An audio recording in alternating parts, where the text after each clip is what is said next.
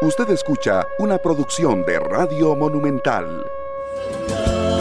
Buenos días, muy buenos días Costa Rica. Buenos días. Bueno, sin duda alguna, todo este tema de la, de la selección, del momento que le toca históricamente ocupar en este proceso de camino al Mundial, nos tiene a todos eh, pendientes, lanzando las mejores vibras, emocionados también y con el deseo grande, grande, grande de que todo el esfuerzo, la estrategia, todos los movimientos que se den alrededor de la selección para motivarlos, para que puedan jugar lo mejor posible, forma parte de las conversaciones del día de hoy. Así que nos unimos en ese espíritu, por supuesto, aquí desde nuestra voz. Amigos y amigas, y a lo que vinimos, hoy el lunes tenemos a los diputados eh, trabajando con ustedes en la mesa de trabajo de los lunes, mientras que ellos comienzan a ubicarse vía Zoom. Nosotros vamos a contarles un poquito de, lo, de Costa Rica, de Costa Rica. El presidente Chávez dice que se siente preocupado. Nos sentimos preocupados sobre presencia de ejército ruso en Nicaragua. Volver a exámenes de bachillerato está descartado dice la ministra de Educación Pública ante la eliminación de las pruebas FARO. Descartado exámenes de bachillerato. Estrechez fiscal complica capacidad de Costa Rica para atender migrantes. Alerta el presidente Chávez, que como ustedes saben, estuvo en la Cumbre de las Américas, habló del tema en la Cumbre de las Américas y continúa hablando con el, del tema, eh, porque es importante que vuelvan los ojos de la cooperación en todos los planos a Costa Rica cuando se habla de atender a los migrantes que están ahí en cantidades enormes. Asueto para que empleados públicos vean el partido de la selección, tienen una hora más, los que antes tenían una hora más, ahora tienen dos horas, pero hay asueto a comportarnos de la mejor manera y a celebrar de la mejor manera. Y una excelente noticia por crimen de María Luisa Cedeño, la doctora, recuerdan, que asesinaron allá en Quepos. Bueno, por crimen de María Luisa Cedeño, tres hombres deberán enfrentar juicio. Así lo resuelve el juzgado de Quepos. En el mundo eliminan requisito de prueba negativa de COVID-19 para ingresar a los Estados Unidos. Rusia inaugura los primeros McDonald's rusos.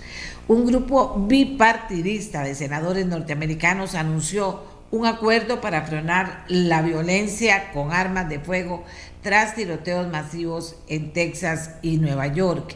Incluye endurecer los antecedentes a, compradores menores de 21 años, también aumentar los recursos para mantener el armamento fuera de las manos de personas de riesgo y además combatir el comercio ilegal de armas.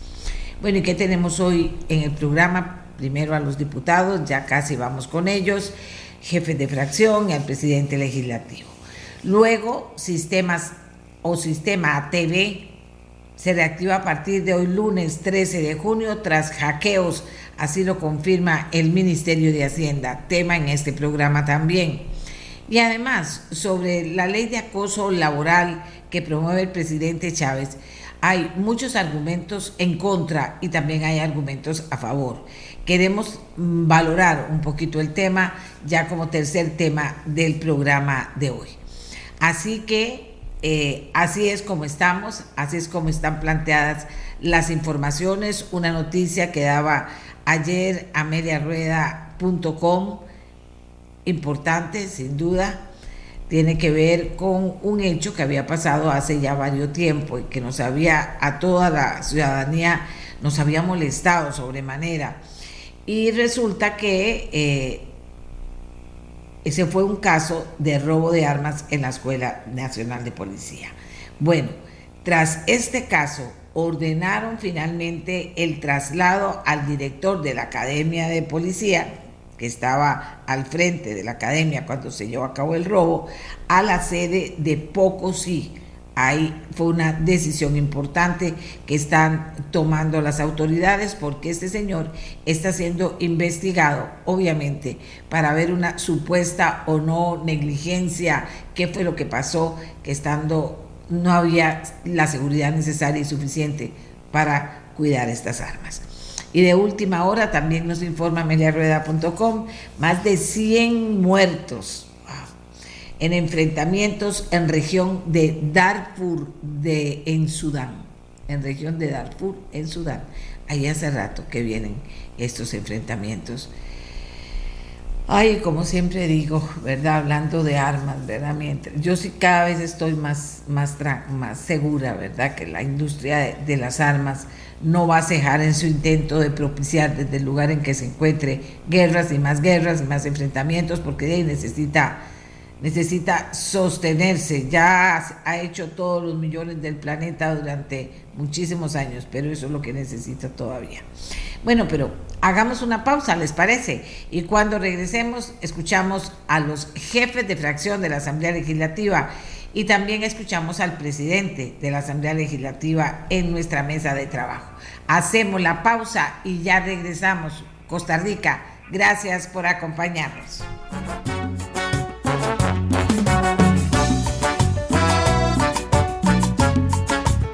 amigas. Les decíamos la semana pasada, al terminar el segmento de los jefes de fracción, la jefa de fracción, el presidente legislativo, que estábamos viendo a ver cómo, qué hacíamos para que nos alcanzara el tiempo, porque generalmente nos está ganando el tiempo y no nos alcanza. La única forma que tenemos es la de controlar los tiempos de participación de cada uno de los diputados. Ayer, desde el sábado, pero fundamentalmente ayer, contactamos a los jefes de fracción para explicarles que íbamos a cambiar la dinámica en el sentido de que ahora íbamos a tener, le íbamos a dar a los jefes de fracción dos minutos de tiempo para que pudieran participar dos dos, tres veces en el programa, pudieran iniciar y pudieran hacer un cierre también. Quedamos con todos, eh, todos prácticamente nos contestaron y entonces estamos hoy con esa nueva dinámica. Dos minutos para cada uno, vienen y presentan eh, para iniciar el tema libre, ellos presentan qué tema quieren que veamos en la mesa. Luego hay una, yo no diría discusión, intercambio más bien, entre los diputados sobre los temas importantes que ellos mismos hayan planteado o que, o que quieran que planteemos nosotros aquí, ustedes mismos, y posteriormente un cierre con ellos. Así es como vamos a trabajar hoy, en el entendido de que, eh, no sé, si Miguel me ayuda poniendo en nuestra voz, cuando sean los dos minutos, por favor, yo se lo voy a agradecer, pero espero que no haga falta que a los dos minutos cada quien haya terminado su participación. Bien, y entonces, amigos y amigas, comenzamos ya con esta mesa de trabajo con los jefas y jefes de fracción en la Asamblea Legislativa, que la inicia don Rodrigo Arias, presidente del directorio legislativo, como todos los lunes. Buenos días, don Rodrigo. Eh, muy buenos días, doña Amelia. Eh, me imagino que entonces cuento con dos minutos para hacer una introducción. Un poquitico más, un poquitico más usted, porque usted solo participa una vez en el programa. Bueno, con mucho gusto. No, no.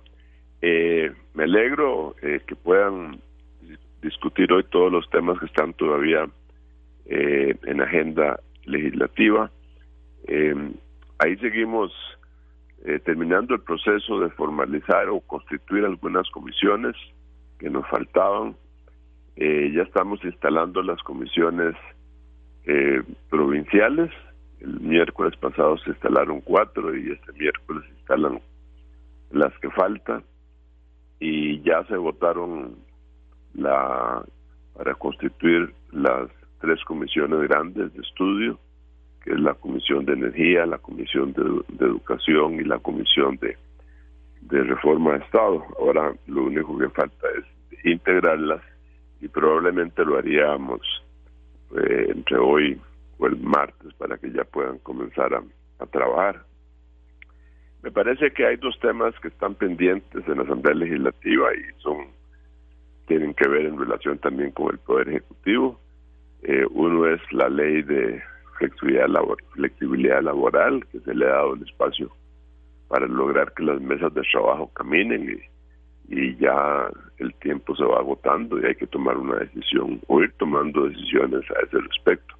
También eh, está el tema de la rebaja de los combustibles, que, yo creo que es un tema en que todos coincidimos de la emergencia que tiene, de la urgencia que tiene rebajar los combustibles, porque la, los precios siguen subiendo y, la guerra de Ucrania y Estados Unidos no ha terminado, perdón, la guerra de Ucrania con Rusia no ha terminado y eso está incidiendo en ese incremento de precios. Eh, y aquí lo que hay que hacer es eh, llegar a un acuerdo eh, para ver cómo se va a financiar ese ese déficit que se produce con al poner un tope o, tratar de rebajar el precio de los combustibles. es un tema que está pendiente, se ha sugerido que sea que se, que, se, pueda hacer usando algunos empréstitos futuros. Eh, a ello alguna gente dice que no, porque eso es endeudarse más, etcétera. En fin, hay varias, eh, también eh, el gobierno ha dicho que no está de acuerdo en que se rebaje el precio si no se sustituye los fondos que se dejan de recibir, que es el hueco fiscal que se hace. En fin, hay que buscarle una solución porque es un tema de emergencia que tiene, que tiene que tratarse como tal, con medidas de emergencia. Y finalmente, un último comentario. En la, en la última reunión que tuvimos de, jefes de fracción el jueves pasado, a raíz de una discusión sobre cómo pudiéramos hacer una reforma integral al reglamento, que lo ha venido conversando doña Pilar y don Eli Feinsack y, todos los jefes de fracción están claros, y yo también, de la necesidad de reformar el reglamento legislativo para hacerlo más práctico y adaptarlo mejor a las necesidades y realidades de hoy, pues eh, hablamos mucho de, avanzar en ese campo, de esa reforma integral. Eh, hay un grupo de, el grupo de asesores de jefes de fracción está trabajando para presentar un proyecto de, de reforma. Y en ese y en esa instancia yo manifesté que era importantísimo que al hacer esa reforma cumpliéramos con una con una finalidad que era dejar espacios para que la Asamblea pueda tener verdadero debate político de los reales temas de la agenda nacional. Porque yo siento, doña Amelia, que aquí en el país y sobre todo en el Poder Legislativo, siendo el Poder Legislativo el órgano político nacional, no estamos realmente debatiendo los grandes problemas que tiene Costa Rica. Sus problemas sociales con, con la cantidad de gente que está en desempleo, casi un 13,5% de la población, con la cantidad de gente que está hoy día con trabajo en la informalidad, con la pobreza que, existe en el país, con la inflación que vamos a, tener, en fin, con todo lo que nos va a golpear la crisis mundial que viene y que nosotros deberemos, tenemos que estar preparados para ello, pero tenemos que conversar mucho sobre ello. Eh, y, y, creo que esos espacios deberían abrirse y por lo menos se yo espero proponer que en esa reforma integral del reglamento se establezcan esos espacios eh, que no son ese control político de hoy, que es cinco minutos por diputado, sino que sea un espacio amplio, un par de días por semana que permitan un intercambio de ideas claro entre todos los diputados que nos lleven a, buscar soluciones y que nos lleven a unir criterios, que es lo más importante para salir adelante con lo que el país necesita. Muchísimas gracias a don Rodrigo Arias. Bueno, ha dejado planteado tema también, don Rodrigo, en esta mesa de trabajo. Le agradecemos mucho que haya eh, introducido el programa de hoy. Y nos vamos con los jefes de fracción y con esta nueva dinámica que pensamos que puede ser muy efectiva.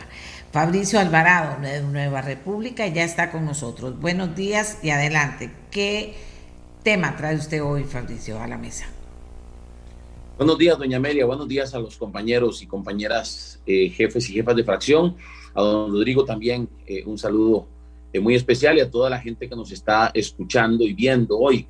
Bueno, con expectativas muy importantes, particularmente con el tema de jornadas extraordinarias que pues la semana pasada tuvimos una reunión en Casa Presidencial y se estableció precisamente para hoy que el Poder Ejecutivo nos presente un texto sustitutivo, una propuesta de texto sustitutivo para discutirla esta semana.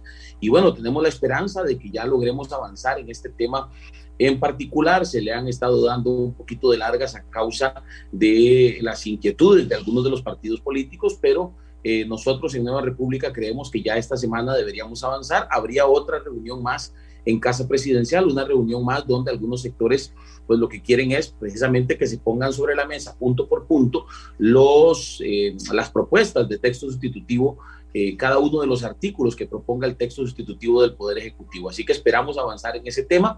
Por supuesto, también en otro de los temas que nos interesa avanzar es en la conformación, lo decía don Rodrigo, ya en la conformación, la integración y eh, la que, empecemos a trabajar en las comisiones, específicamente las de energía, reforma del Estado y educación, que son de mucho interés para varios de los partidos eh, representados en esta Asamblea Legislativa, que lo hemos conversado ya en varias ocasiones y que queremos entrarle porque eso es urgente. Por ejemplo, en tema de reforma del Estado, el tema de la tramitología es urgente resolver, es urgente tener un Estado más eficiente, un Estado amigo, un Estado más facilitador.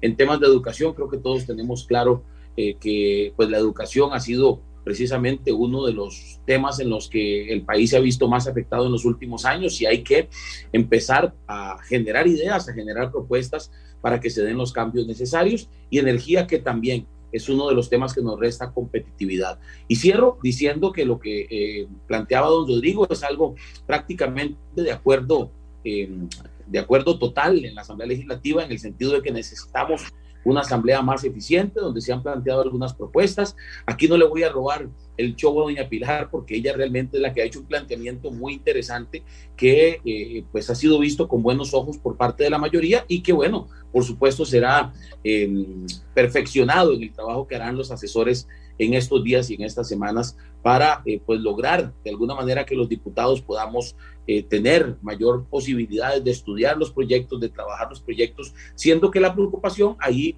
inició el tema también sobre la mesa don Eli Feinsek, eh, la preocupación ha sido el exceso de comisiones que pues realmente nos resta posibilidades de, especialmente a los partidos que tenemos de cierta cantidad de diputados para abajo, nos resta posibilidades de hacer un trabajo más efectivo.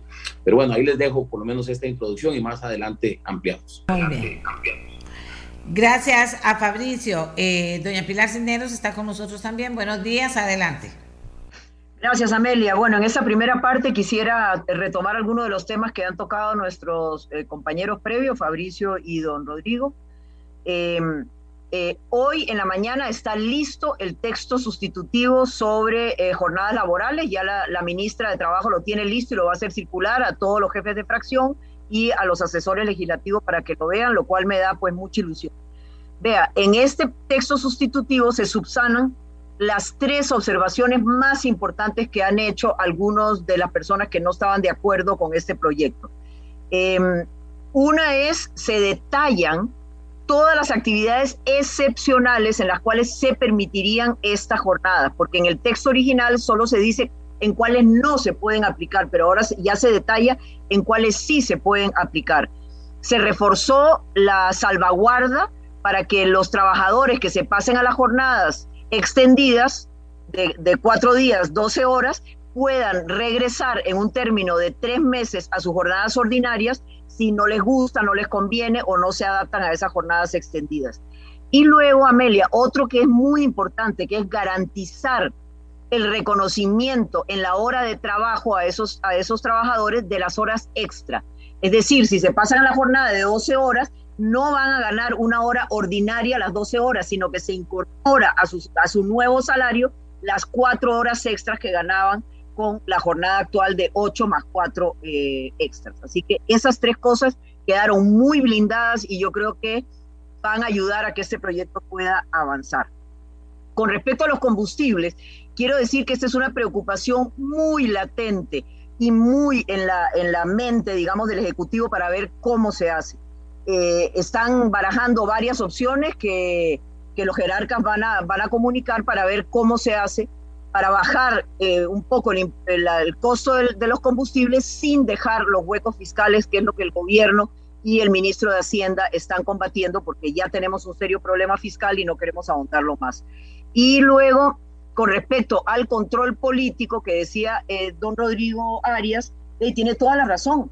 Amelia, yo creo que el Congreso está ahí para discutir las cosas importantes del país y para generar ideas que ayuden a reactivar la economía, a generar empleo, etcétera, etcétera. Así que estamos muy de acuerdo en avanzar con el nuevo reglamento que eh, mañana martes entregaremos nosotros a los asesores legislativos que fueron designados para trabajar en una reforma integral, no un articulito por aquí, otro por acá, sino en una reforma integral.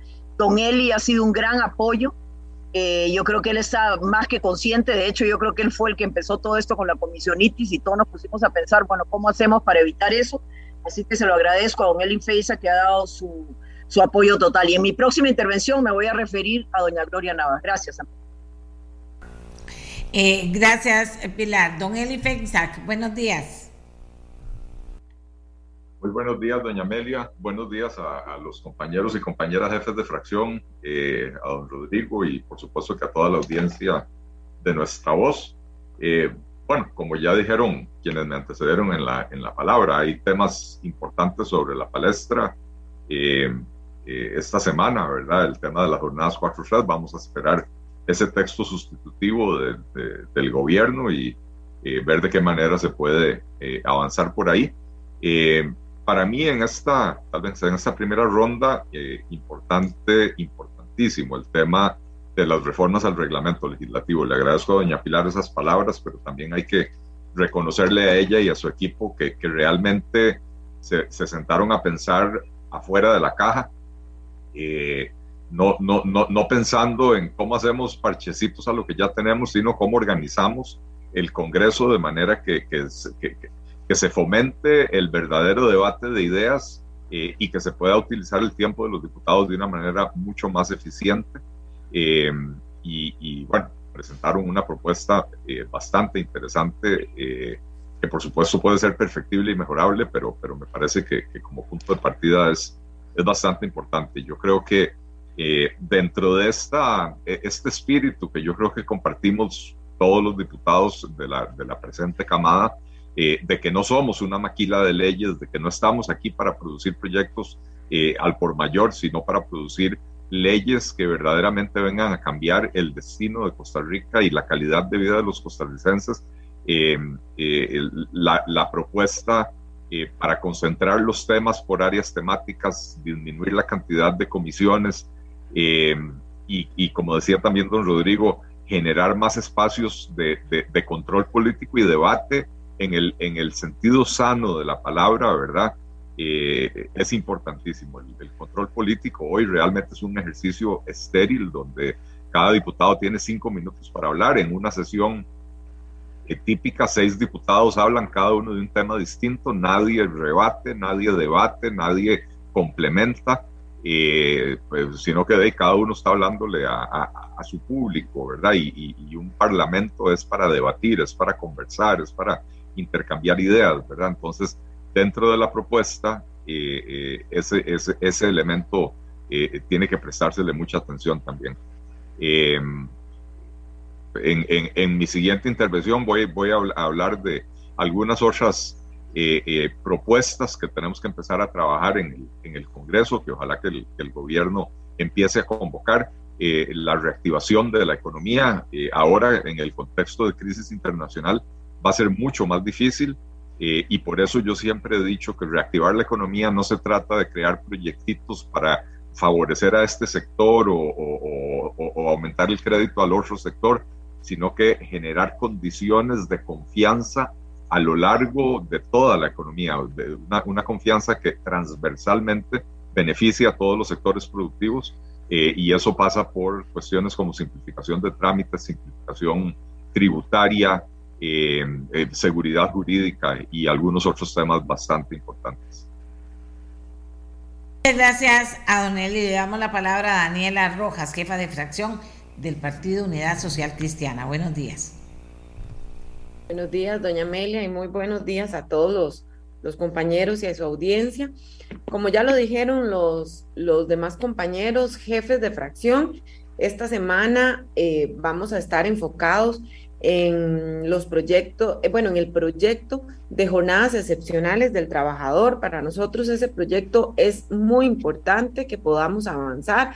Eh, se, había se dio plazo hasta la próxima semana para ya poderlo ver.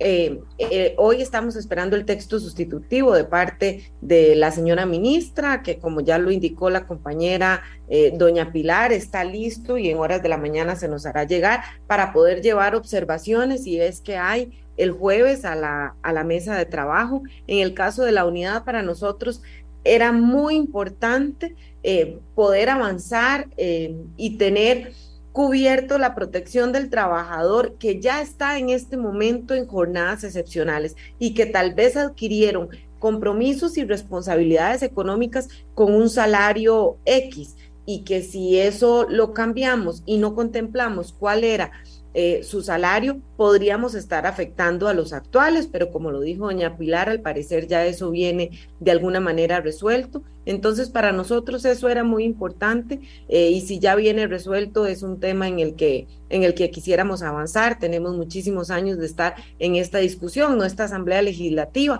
anteriores, pero ah, tenemos trabajadores ya que ya están en estas jornadas y que en este momento no tienen protecciones que la ley viene agregar.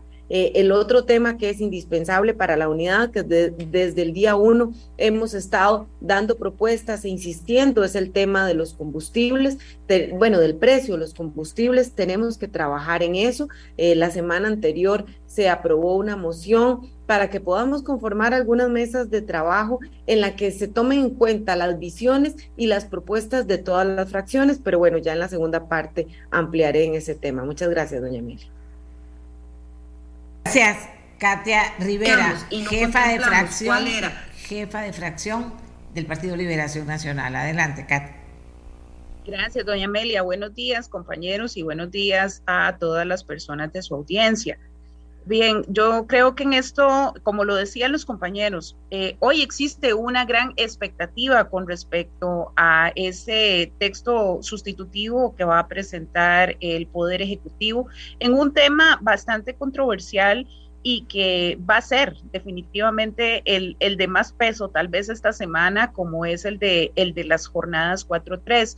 Por nuestra parte, eh, nosotros hemos estado teniendo también nuestras propias mesas de trabajo con diferentes sectores, cooperativas, sindicatos, eh, diferentes cámaras. Eh, todavía tengo pendiente una reunión con la fracción y la ministra de Trabajo y la ministra de la Presidencia y con el sector solidarista. Esto porque existen muchísimas dudas en, la ciudadanía en general de cómo se va a aplicar, cuáles son eh, las afectaciones que se puedan tener.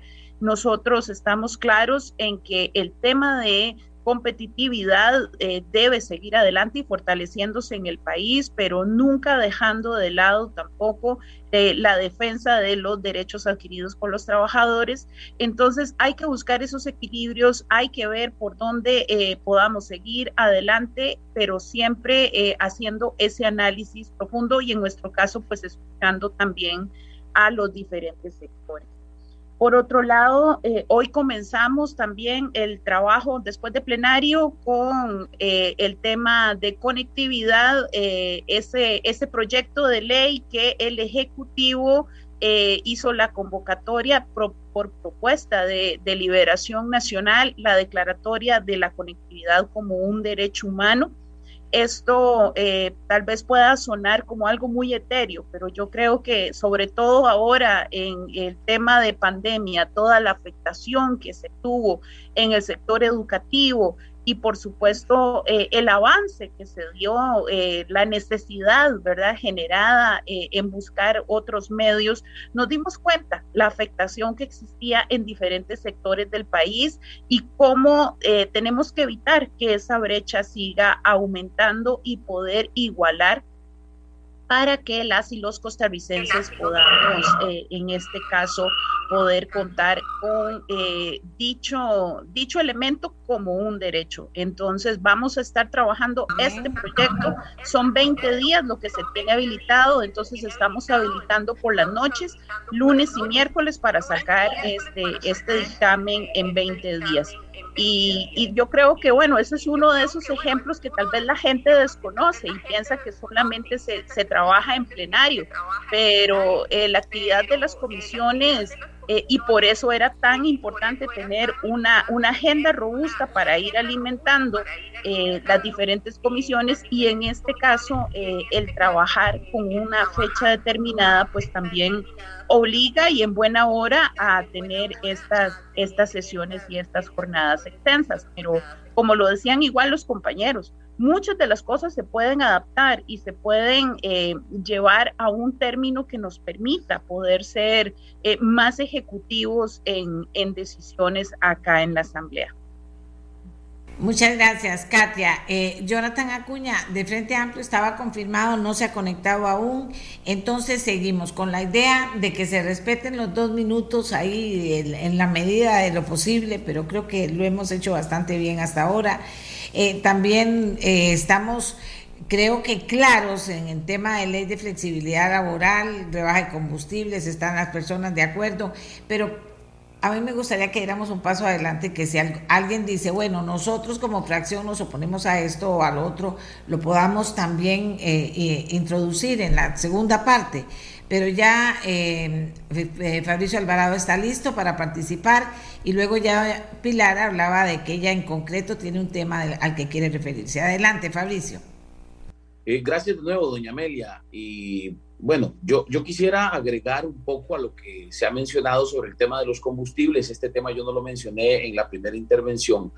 En nuestro caso particular, eh, pues hay una inquietud, porque por supuesto estaríamos de acuerdo con lo que se ha planteado por parte de algunas fracciones de trabajar en una rebaja al impuesto único a los combustibles. Creo que eh, se hace necesario, ya llegamos a un precio histórico, ya llegamos a un nivel eh, a un costo para los ciudadanos, para el sector productivo histórico y por supuesto es algo que, que nos afecta en todo sentido. Pero también eh, quisiera poner sobre la mesa y, pues uno de los grandes, a ver, una de las grandes discusiones que se está dando en relación a eso es cómo llenamos, cómo eh, compensamos lo que se deja de percibir. Bueno, evidentemente hay que hacer una medición ahí, ya los especialistas deberán trabajar en esa parte, una medición de cuánto se está recibiendo ahora que el precio está mucho más alto, cuánto se está recibiendo eh, por concepto de impuesto único a los combustibles, siendo que el precio está eh, pues ya de 300 colones más caro que hace solo algunos meses, por ejemplo, cuando estábamos en campaña política. Entonces, en ese sentido, es una medición que me parece es importante hacer pero también yo he puesto sobre la mesa un tema que ciertamente no lo resuelve de forma inmediata, pero sí por lo menos nos hace saber, porque también hay que sentar responsabilidades en este tema, doña Amelia y compañeros.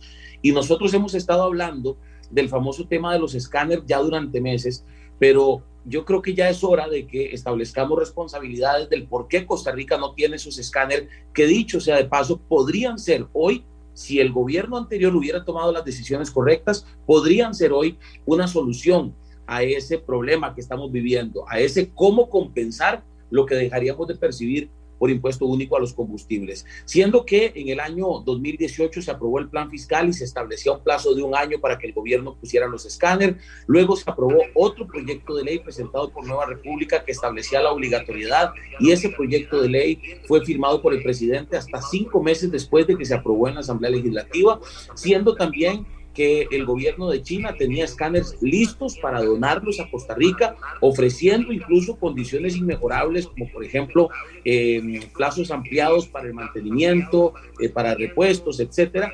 Y el gobierno anterior decidió declinar y decidió no aceptar esos escáneres. Nosotros hemos decidido poner esto sobre la mesa en la Comisión de Ingreso y Gasto Público porque creemos que, eh, pues hoy por hoy, esa sería, hoy que está esa discusión tan actualizada de qué podríamos hacer? Bueno, por supuesto tenemos que pensar en que ya el gobierno actual tome decisiones concretas. Entiendo que se ha estado trabajando en ese sentido por parte del gobierno actual y que pronto podríamos tener buenas noticias, eso espero, pero sí es evidente que ya en este momento podríamos tener una cantidad de dinero importante que estaría entrando al país por la ubicación de los escáneres en puertos, aeropuertos, fronteras y aduanas, que nos ayudaría a llenar ese hueco. Y por supuesto ahora somos los diputados los que tenemos que eh, tomar, o los nuevos diputados los que tenemos que ver qué hacemos para que eso suceda. Pero los escáneres podría ser una alternativa, al menos a mediano plazo, y nosotros queremos que en la Comisión de Ingreso y Gasto Público se investigue, y por eso he presentado una moción para que se vea, ojalá esta semana, en la Comisión de Ingreso y Gasto Público. Yo creo que esta semana ya se lograría eh, ver esta moción para empezar a llamar a algunos jerarcas que tuvieron que ver en la decisión de no ubicar los escáneres a tiempo. Tiempo tiempo, porque si no vamos a caer en lo mismo y no nos va a dar chance de, redondear el programa. Bueno, pero hay un tema nuevo, escáneres, que pone Fabricio eh, sobre la mesa y que dice, yo creo que esta semana podríamos avanzar por si alguno quiere referencia a eso, algún, algún de los diputados. Doña Pilar, sigue usted. Gracias, Amelia. Vea, una, le voy a dar una primicia y a los compañeros también. Es que me estaba escribiendo la, ministra de la Presidencia, eh, Natalia Díaz, diciéndome que eh, van a convocar, no esta semana, sino la próxima semana, a todos los jefes de fracción a una reunión con los jerarcas de Hacienda y de Recope, justamente para consultarles y para hablar sobre las diferentes alternativas que hay para bajar el precio de los combustibles. Entonces se quiere trabajar en una, en una propuesta conjunta y entonces en estos días les va a estar llegando una convocatoria de la ministra a todos los jefes de fracción para tener esta sesión de trabajo con Hacienda y Recope.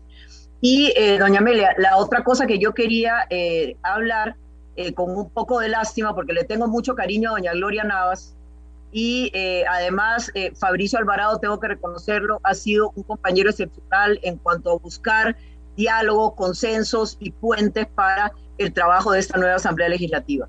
Y me dolió muchísimo las declaraciones de doña Gloria Navas diciendo que este gobierno solo ayotes y camotes ha convocado para eh, la discusión en el plenario y que es una barbaridad como se pierde el tiempo. ¿Sabe qué, doña Gloria? Yo quiero decirle, en primer lugar, me duele porque le tengo mucho cariño y mucho respeto y segundo, yo puedo entender que la gente normal y corriente no sepa qué es lo que está pasando, pero usted como diputada debería saber lo que está pasando. Entonces hoy en la mañana, doña Amelia y compañeros, me di la tarea de hacer una lista de los proyectos que no son ni chayotes ni camotes que ha convocado esta administración y que no se han visto porque con justa razón las diferentes bancadas han dicho que quieren estudiar o que quieren hacer reformas o que están preparando textos sustitutivos. Pero doña Amelia, rápidamente, si usted me lo permite, y va a ser que estoy dentro de mis dos minutos, los voy a citar para que vean que aquí no hay chayotes ni camotes, doña Gloria, aquí hay proyectos de fondo. Pensiones de lujo, riqueza tunera, flexibilización de jornadas laborales, testigo de la corona, acoso laboral, aduanas, que por cierto ya se aprobó, notificación electrónica, ley del Sistema Nacional para la Calidad, inversión extranjera para la deuda interna, ley de regímenes de exenciones, ley de fondo para proteger a los productores pequeños de caña, reorganización del MOP, eurobonos, reorganización de órganos desconcentrados.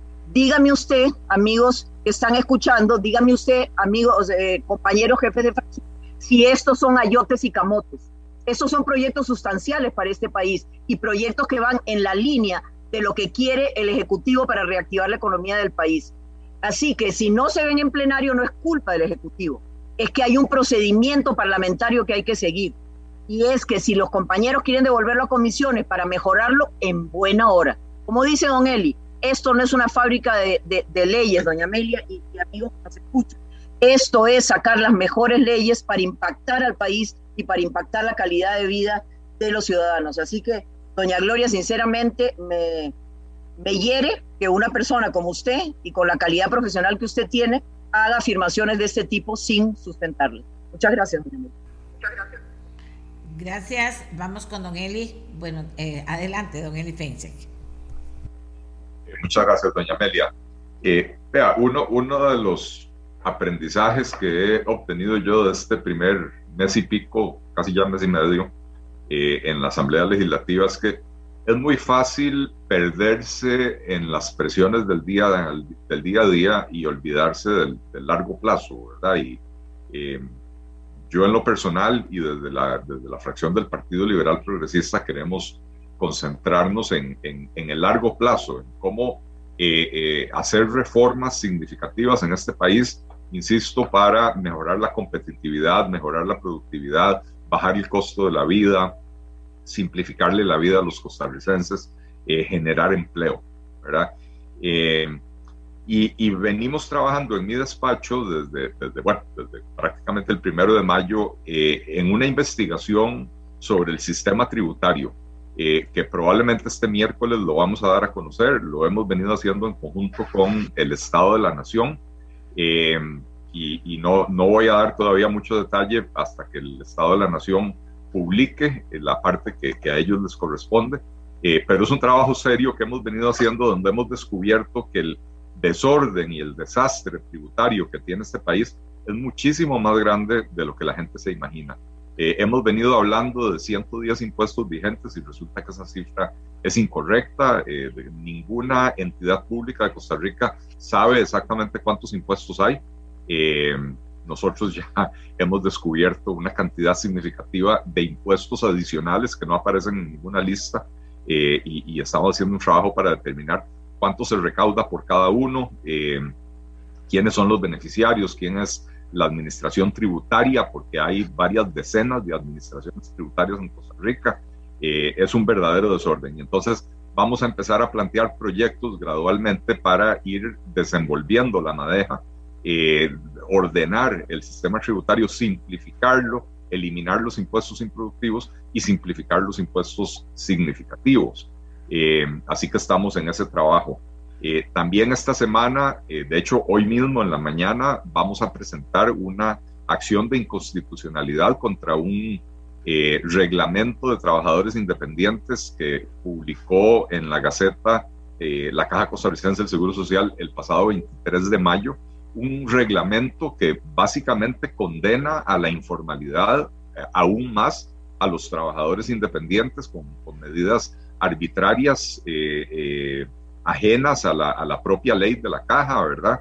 Eh, eh, es, es, es, inconcebible que a estas alturas todavía tengamos a las instituciones públicas eh, tratando de crear condiciones para expulsar a la gente de la formalidad, para encarecer la actividad productiva en el país, para dejar a la gente sin la cobertura del seguro de salud. de manera que, que vamos a estar presentando esa, esa acción de inconstitucionalidad hoy en la mañana. Esperamos que la, que la sala cuarta le dé la, la acogida y ojalá una pronta resolución porque esto es, eh, es muy grave para el país. Eh, vamos a ver, me dice eh, que Jonathan Acuña está pidiendo el ingreso, que está esperando, por favor, que lo ingresen a Jonathan para que pueda participar.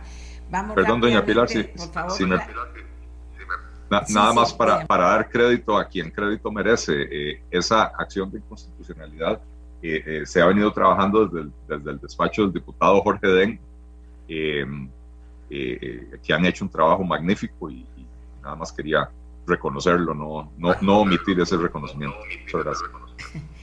Bueno, hemos ya llegamos casi a la parte, al último segmento, pero eh, tenemos a continuación a doña Daniela Rojas avanzando con los temas que se están presentando muy interesantes en este programa y a las posiciones de los partidos. Adelante. Gracias, doña Amelia. Eh, bueno, que que quería emplear en el tema de, de combustibles.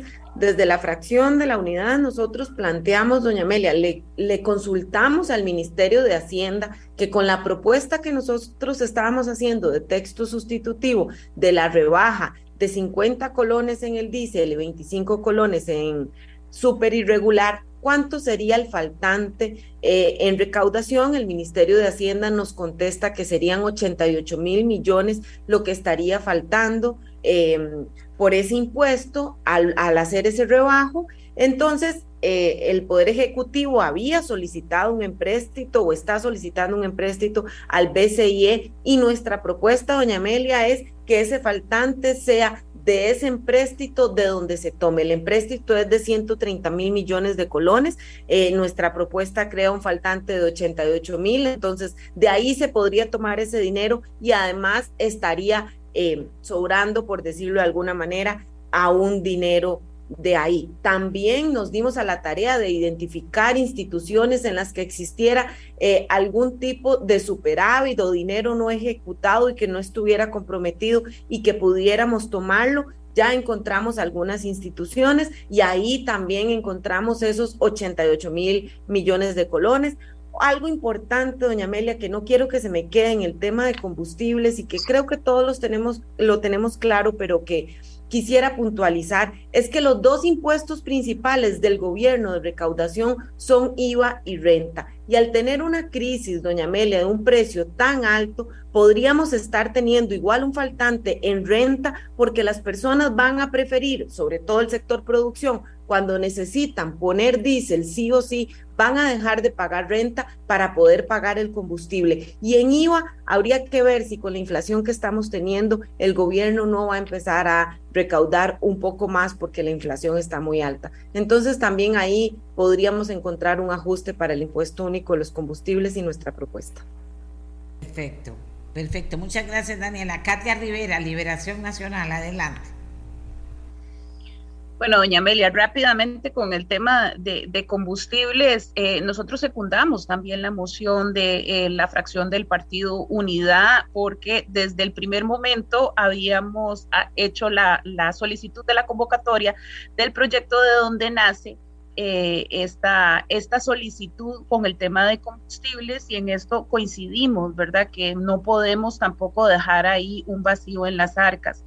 Eh, la compañera también, Paulina Ramírez, presentó una moción en la Comisión de Ingreso y Gasto el día jueves, eh, donde también eh, presenta.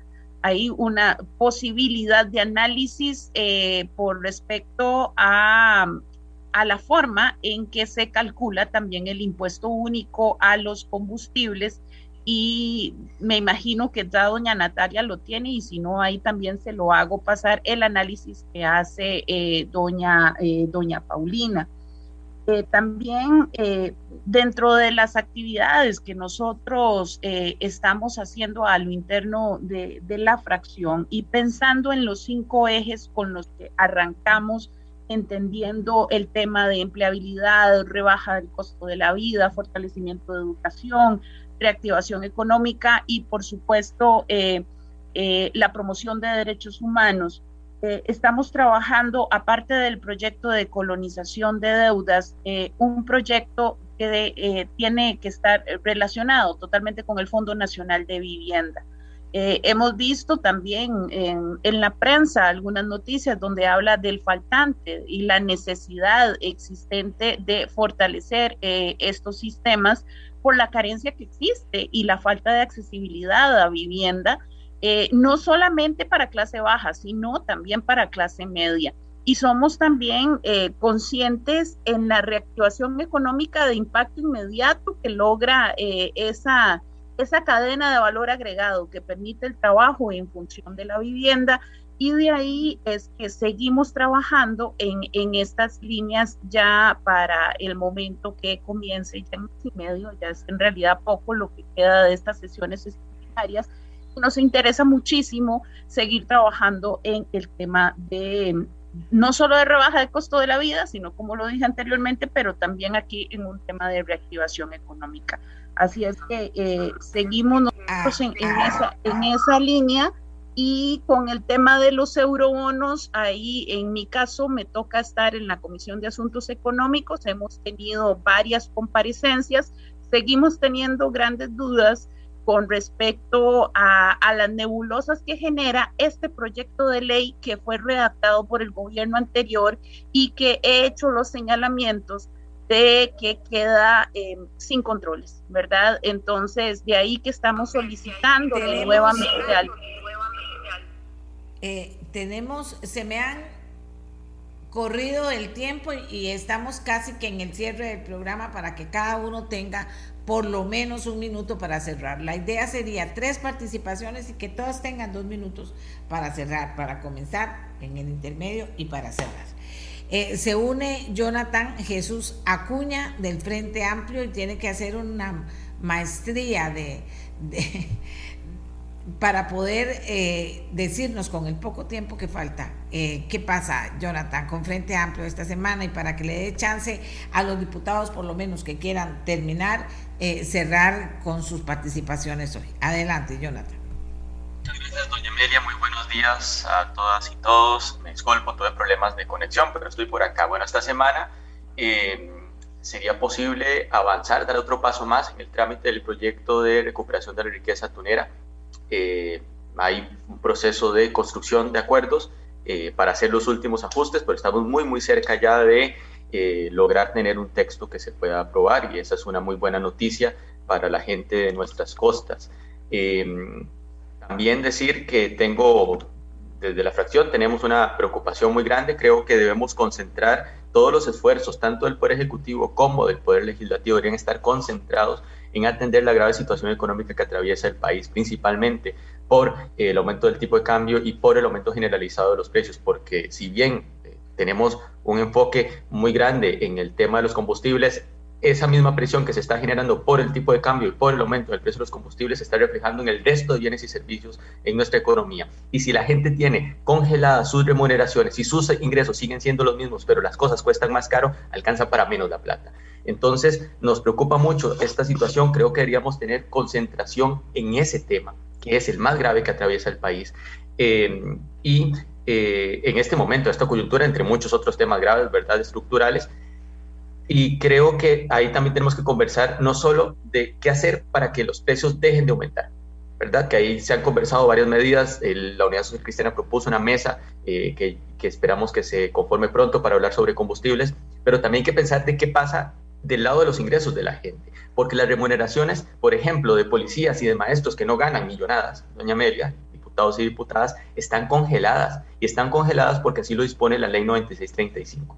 ¿Verdad? Porque así lo dispone la ley 9635, que mientras la deuda supera el 60% del PIB están congeladas todas, ya no las remuneraciones nuestras de los diputados y diputadas que está bien que estén congeladas, o de superintendentes que está bien que estén congeladas, también remuneraciones muy, muy bajas. Y del lado del sector privado, el último aumento salarial se dio de 2,09% sobre los salarios mínimos. ¿Eso qué implica? Que si hoy tenemos una inflación acumulada al último mes de 8%, esos salarios están perdiendo capacidad de compra. Tenemos que hablar sobre qué hacer con los salarios para evitar que, sobre todo las remuneraciones más bajas, no se vean afectadas por esta subida acelerada de los precios. Creo que ahí deberíamos concentrar muchísimos esfuerzos durante estos días que vienen y, por supuesto, continuar con la agenda legislativa que corresponda. Pero ganar en enfoque sería muy importante ante una situación tan grave como la que atraviesa el país. Excelente. Y hacemos el cierre. Entonces, Fabricio Alvarado, adelante con eh, cerrando con los temas de hoy. Tenemos una lista importante de, preocupaciones y también de acciones para esta semana. Fabricio. Así es, doña Amelia. Nada más dígame con cuánto tiempo cuento para este cierre. Un minuto. Bien.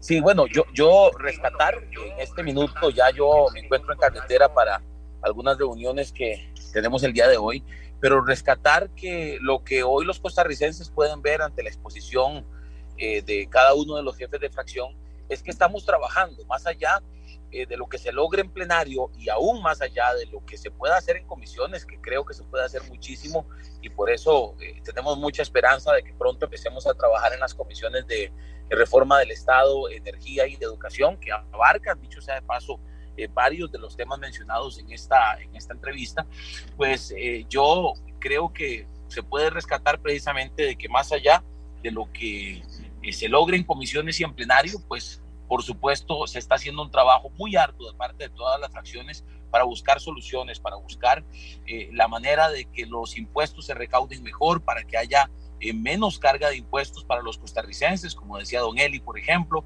y buscar diferentes maneras de que la calidad de los costarricenses, la calidad de vida mejore. Yo eh, creo que uniendo todos esos esfuerzos, uniendo el trabajo que están haciendo las diferentes fracciones, pronto podremos ver resultados importantes en lo que decía Jonathan, es lo que más importa en este momento, mejorar la calidad de vida de los costarricenses, ver cómo hacemos para que mejoren los salarios de los costarricenses y para que paguen menos impuestos, que son temas que nosotros también hemos estado mencionando durante los últimos meses. Así que eh, creo que, repito, los costarricenses pueden ver que hemos estado haciendo el trabajo y lo seguiremos haciendo, por supuesto que sí. Muchas gracias a Fabricio Alvarado. Pilar Cisneros. Gracias, Amelia. Rápidamente, eh, semana clave para flexibilización de jornadas laborales, definitivamente, texto sustitutivo listo hoy para análisis de todas las fracciones legislativas. Creo que después de 22 años de discutir si sí o si no, llegó la hora de tomar una decisión. Y creo que va a ser muy importante para un sector pequeño de trabajadores que les sirve esta jornada eh, laboral de 12, de 12 horas por cuatro días a la semana. Em, combustibles, el gobierno está totalmente dispuesto a dialogar. La próxima semana habrá reunión, todos los jefes de fracción, con el Recope y Ministerio de Hacienda. Creo que también es una semana clave para tú. Y con respecto a lo que decía Jonathan, tiene toda la razón. Ojalá el gobierno tuviera dinero para subir y para instar a la empresa privada a subir los salarios mínimos. ¿Sabe de dónde vamos a sacar plata, Amelia? Cuando avancemos quitando las pensiones de lujo, ese robo legalizado, ese dinero que mes a mes le regalamos a un grupito de costarricenses con pensiones multimillonarias para las cuales no cotizaron. Si nosotros avanzamos con paso firme a quitar las pensiones de lujo, Amelia, mínimo le vamos a liberar al gobierno 500 millones de dólares al año. Usted sabe todo lo que podríamos hacer con eso. Carreteras, infraestructuras, aumentos de salario, etcétera, etcétera. Entonces yo insto a los compañeros diputados a avanzar en esos proyectos claves que liberarán recursos claves para poder sacar este país adelante. Muchas gracias. Lari, escáneres, escáneres que mencionaba eh, eh, Fabricio al inicio del programa. Mire, Amelia, Scanners, el, el, el, actual presidente Rodrigo Chávez desde la campaña política ha sido el que más y más y más y más ha insistido en eso. Es decir, hay que avanzar en el, Hacienda Digital que incluye una partida para escáneres para licitarlo ya, traerlo ya y apenas los traiga, se instalan.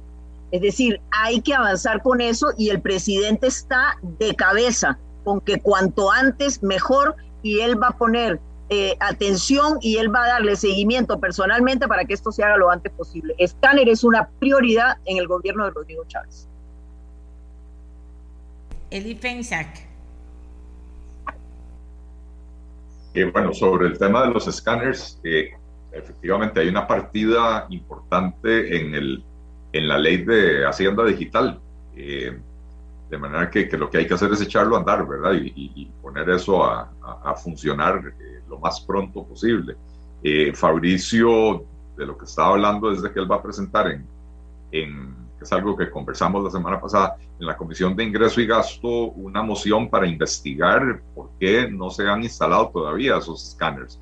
Eh, yo creo que había, ha habido mucha eh, de parte de, los gobiernos anteriores. Recordemos que ya habíamos recibido una donación del gobierno chino de unos escáneres que nunca se instalaron, que ahí se se, pudrieron básicamente en las, en las bodegas, ¿verdad? Pero en ese momento lo que es importante es, es echarlo a andar, eh, eh, y no solo por un tema fiscalista, sino también por un tema de, de, seguridad nacional, de imagen del país, de que nuestras exportaciones eh, muchas veces están llegando contaminadas a, a puertos europeos eh, porque no estamos revisando lo que entra y sale al, al, país, ¿verdad? En pleno siglo XXI y con las tecnologías que tenemos. Eh, yo quiero también hacer un llamado a, recordarle a la gente, ¿verdad?, que el proceso de, formación de la ley eh, es un proceso complejo, no es solo lo que se ve en el plenario. De hecho, el plenario normalmente es la última etapa del proceso de formación de la ley. Eh, muchas veces hay proyectos nuevos, tienen que ir a comisión, donde van a recibir todo un trámite, primero hay que publicarlos eh, se invitan eh, a, expertos y a personas interesadas para que den sus posiciones, etcétera, ¿verdad? Y ahí se van introduciendo modificaciones a los proyectos de ley hasta que finalmente tienen un dictamen que recomienda o no eh, su aprobación y eso es lo que termina pasando al, al, plenario legislativo, ¿verdad? Entonces, creo que es incorrecto pensar que el tiempo se está desperdiciando porque el, porque el plenario eh, no funcione hasta las seis de la tarde. De hecho, parte de lo que hemos visto en, eh, en las discusiones que hemos tenido en jefes de fracción acerca de las reformas al reglamento legislativo es que no es necesario que el plenario esté sesionando todos los días o por lo menos no en la modalidad en la que está eh, sesionando ahora. Es, más, es importante darle más espacio a las comisiones. Imagínense que las comisiones sesionan una hora y media, una cosa así a la semana. Hay algunas como hacendarios que sesionan dos veces por semana una hora y media, eh, y, entonces en hora y media hay que recibir a, eh, las audiencias y discutir los proyectos de ley, y se empiezan a acumular decenas de proyectos de ley en la comisión, ¿verdad? Entonces, eh, los, los, diputados estamos trabajando y, y, en las comisiones se está empezando ya a mover la cosa. Eh, yo sí le hago un llamado al gobierno para que empiece a convocar proyectos nuevos que hemos planteado los diputados de los diferentes partidos eh, para que empiecen a ser conocidos. Nosotros tenemos varios por ahí, incluso uno para, eh, para congelar los aumentos en el impuesto único a los combustibles, uno de, ¿cómo se llama?, de, de protección de edad. Así, tenemos pasadísimo el tiempo. Era un minuto porque nos faltan tres diputados y ya el ministro de Hacienda nos está esperando. Un minuto para cada diputado de lo que nos queda, por favor, y la semana entrante hacemos. Casi, casi llegamos hoy, pero hacemos el ejercicio ocupando dos minutos cada uno y nos va a quedar perfecto. Así que ahora va doña Daniela con un minuto.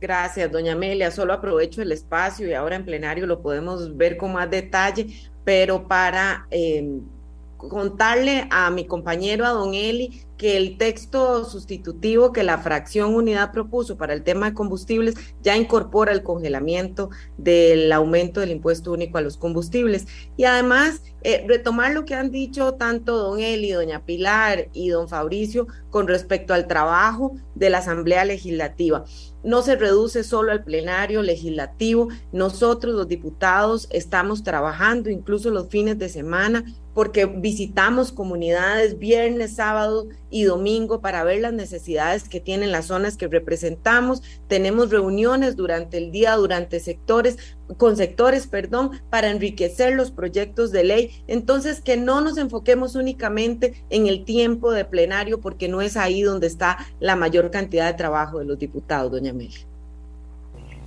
Muchísimas gracias, Katia Rivera.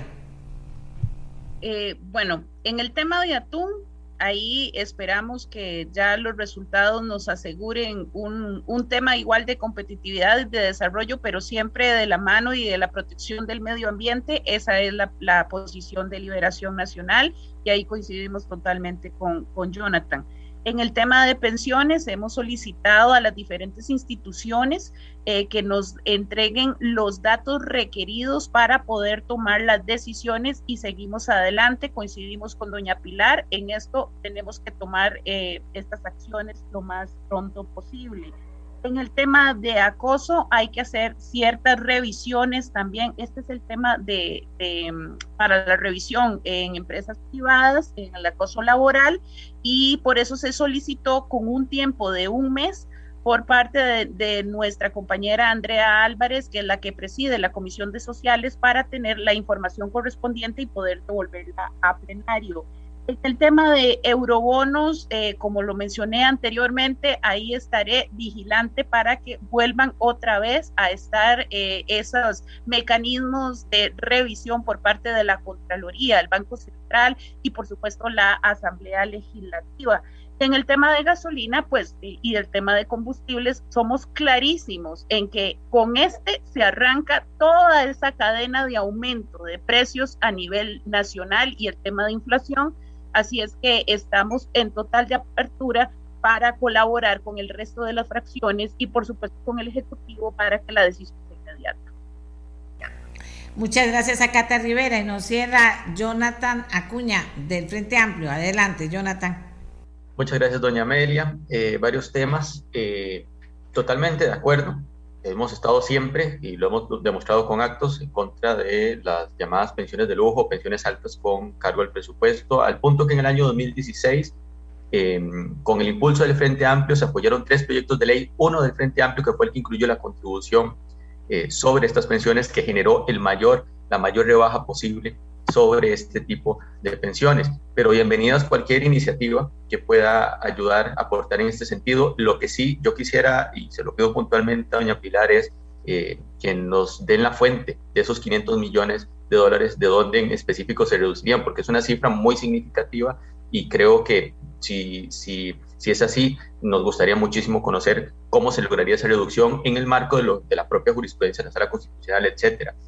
Eh, Luego, por otra parte, sí quisiera decir que, que, hay una agenda faltante y yo quiero hacer un llamado al Poder Ejecutivo.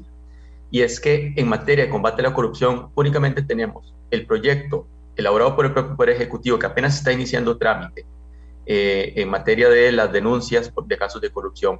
pero hay 18 proyectos de ley recomendados por el informe que analizó el caso Cochinilla que solicitamos hace muchos días al señor presidente que los convoque y nos parece que es muy importante también tener una agenda en materia de combate a la corrupción. Creo que es algo, en lo que hemos coincidido con el señor presidente de la República, eh, la necesidad de cerrar puertas a la corrupción. Falta una agenda en materia de combate a la corrupción y espero que, que ojalá en estos días pueda ser convocada y que también podamos avanzar en esa, en esa dirección. Eh, y pues únicamente decir que espero que esta semana logremos los acuerdos necesarios para que un proyecto robusto en materia de recuperación de la riqueza tunera, en ese sentido que señalaba la diputada Katia Rivera, eh, pueda avanzar eh, y que muy pronto lo podamos tener aprobado. Excelente, Jonathan. Y todos los diputados y diputadas tuvimos una agenda fuerte, también robusta aquí en el programa hoy. Vamos a ver cómo camina, vamos a ver cómo camina esta semana y cómo llegan proyectos en los sentidos en que existen las preocupaciones también en los diferentes partidos. Y ahora vamos de una vez con don Nogi Acosta, ministro de Hacienda. Ministro de Hacienda. Muchas gracias, don Nogi. Eh, ¿Por qué el ministro de Hacienda con nosotros esta mañana? Que lo agradecemos muchísimo. Que lo, que lo agradecemos muchísimo. Estoy presentándolo aquí a Don Nogui porque nos atrasamos, pero esa no es la idea. La idea es seguir cerrando en tiempo. Eh, vamos a ver. Eh, ¿Por qué Don Nogui Acosta? Porque resulta que hoy se anunció desde la semana pasada que el sistema ATV para facturación, declaraciones y pago por conectividad bancaria del Ministerio de Hacienda entraba a función, eh, en funcionamiento a partir de hoy a las 8 de la mañana. Eh, me dicen que don Nogui que se desconectó. Aquí le estoy ya mandando, ya le estoy diciendo que lo estoy presentando. Me avisan cuando se conecte, por favor para que nos pueda, nos pueda hablar. Ya está listo Don Nogui, sistema TV para facturación, declaraciones y pago por conectividad bancaria del Ministerio de Hacienda. Entra a, funcionamiento a partir de hoy. Don Nogui Acosta, ministro de Hacienda, confirma qué está pasando a esta hora de la mañana. Buenos días. Buenos días, doña Amelia. Un gusto de saludarla a usted y a todos los que nos ven y escuchan a través de su programa. Sí, efectivamente, hoy a las 8 de la mañana entró en funcionamiento ATV. Me parece que es un, momento importante para el país, no solamente porque vamos a tener otra vez herramientas que le permiten este, de hacer un, un proceso más eficiente en el pago de sus impuestos, sino también porque creo que el tema de los ciberataques tiene también una connotación importante y es cómo podemos este, revertir esta situación. Eh, creo que el país ha sido testigo de una situación inédita, eh, pero hemos logrado reaccionar eh, a través del trabajo y la voluntad y ya hoy podemos decirle a los costarricenses que estamos en el proceso de recuperación de todos los sistemas del Ministerio de Hacienda. Todo confirmado y conectado, don Nogui. Sí, efectivamente. Ya me pasaron los primeros reportes, la página está arriba, pueden ustedes este, ingresar y, ver que, todo está funcionando. Eh, a partir de ahora iniciaremos un proceso de información a los costarricenses. Hoy a las 9 y 30 hay un webinar en el cual pueden accesar todas las personas a través de la, de la este, página de Facebook del Ministerio de Hacienda y ahí vamos a estar explicando a las personas cómo pueden ingresar, cuál es el orden en el que deberían ingresar y sobre todo este, un poco planteando la posibilidad de tener una retroalimentación de las personas. Eh, el día de mañana será un, es un webinar también para grandes contribuyentes principalmente. Don Nogui, vieras que estábamos ahora con los diputados. Bueno, primero le pregunto qué le preocupa a usted en este momento, pero estábamos hablando con los diputados sobre el tema de Hacienda Digital y sobre el dinero que, que se supone tiene aprobado Agenda Digital y cómo eso vendría a fortalecer una serie de programas que están esperando para recoger plata o de leyes que ya están ahí para recoger plata. Pero primero dígame qué le preocupa y después hablamos de este tema. Me preocupan muchísimas cosas, doña este, Amelia, tal vez la más importante es eh, el compromiso del país que tiene que afrontar durante este año y el siguiente y, los próximos cuatro años para poder este, hacerle frente a los pagos que corresponde, no solamente desde el punto de vista de la deuda que tenemos, sino también de, este, de, de poder eh, allegar los recursos necesarios para cumplir con los compromisos con las personas. Eh, mi primera preocupación es eh, poder conversar con los diputados, discutir sobre la necesidad de aprobar eurobonos y apresurar el proceso. ¿Y por qué apresurar el proceso? El 26 de enero tenemos que pagar mil millones de dólares. Y esos mil millones de dólares yo tengo que eh, tenerlos sea en el mercado local o sea en el mercado internacional. Y eso tiene muchísima diferencia sobre lo que puede afectar a la economía costarricense, sobre todo desde el punto de vista del mercado cambiario. Tal vez esa es la principal preocupación que tenemos hoy. El segundo tema que nos interesa muchísimo es, eh, como bien lo dijo usted, y tal vez esta discusión de los diputados tiene muchísima trascendencia, y es Hacienda Digital. Eh, una de las, de las cosas que, que tenemos que entender es que hemos ido construyendo eh, digamos, los sistemas de Hacienda en pequeños eh, pedacitos, para decirlo de alguna manera. Hoy tenemos 57 sistemas que no están integrados necesariamente, digamos que se han hecho pequeños puentes, pero que también tienen ineficiencias desde el punto de vista práctico. Y para el Ministerio de Hacienda es fundamental eh, tener sistemas modernos, y no solamente modernos, seguros, y amigables con los contribuyentes. Y en este sentido me parece que el principal reto con Hacienda Digital no es eh, los sistemas per se, sino la organización que va a soportar eso.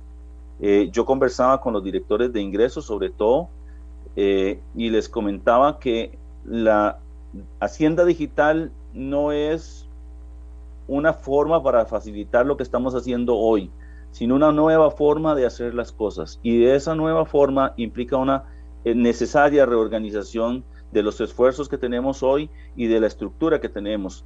Y en este sentido creo que es una oportunidad para modernizar no solamente la gestión de los impuestos, sino también la organización del ministerio.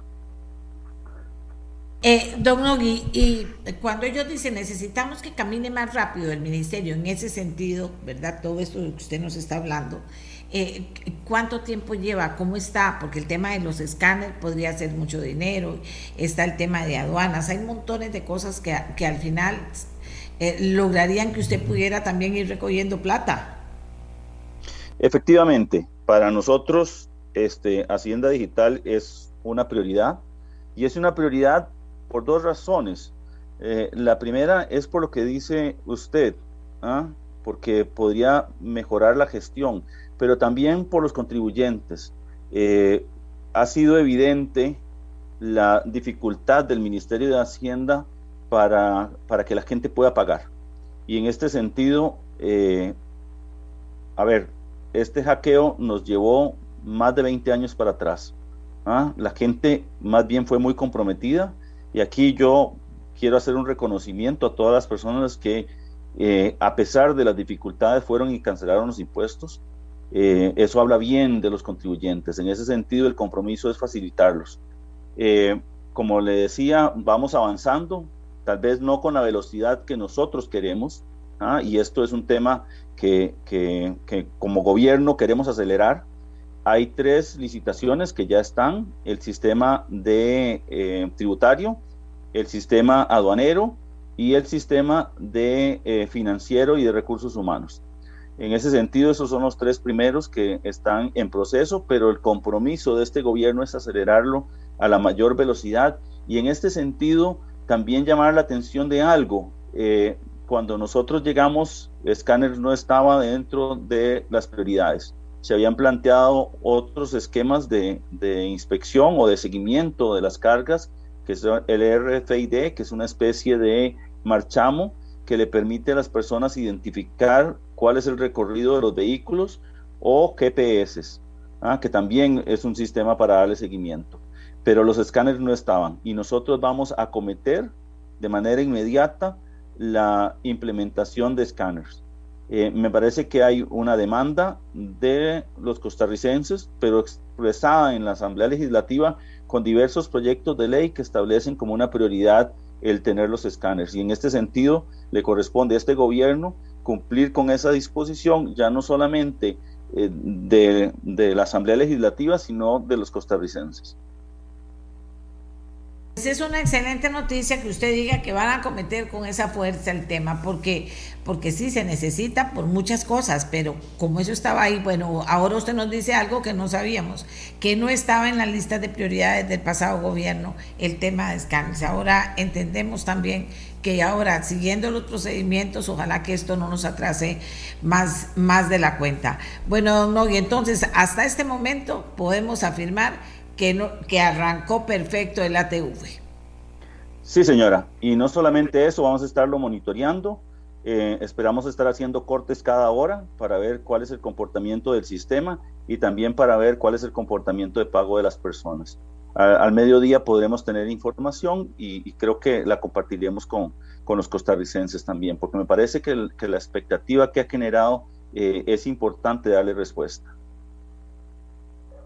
Le agradecemos mucho, eh, de verdad, don Nogui, le deseamos pues no suerte, sino que las cosas sigan haciéndose muy bien porque es una excelente noticia. Y así vamos, hay noticias importantes que tranquilizan a la gente y esta sin duda alguna es una de ellas. Falta mucho con esto del caqueo que resolver, pero se está resolviendo más rápido inclusive de lo que se pensaba. Le agradecemos al ministro de Hacienda que nos haya regalado estos minutos para darle fortaleza a la información en el sentido de que él mismo nos acaba de decir, me acaban de mandar, todo caminó, arrancó, todo está en orden por el momento, todo va bien tal como lo habíamos señalado. Hacemos una pausa, gracias don Nogui, y regresamos.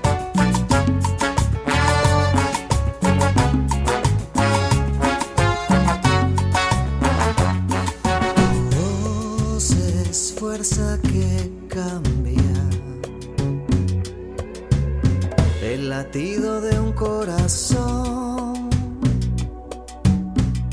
Bueno, viera, vieron ustedes el montón de cosas que nos hemos enterado hoy. Bueno, en relación a los escáneres, también en relación a la voluntad del ministro eh, de Hacienda de, apurar en toda la medida de lo posible el tema de Hacienda Digital y que por supuesto el tema de escáner es una prioridad y que no, no estaba contemplado por el anterior gobierno como una prioridad.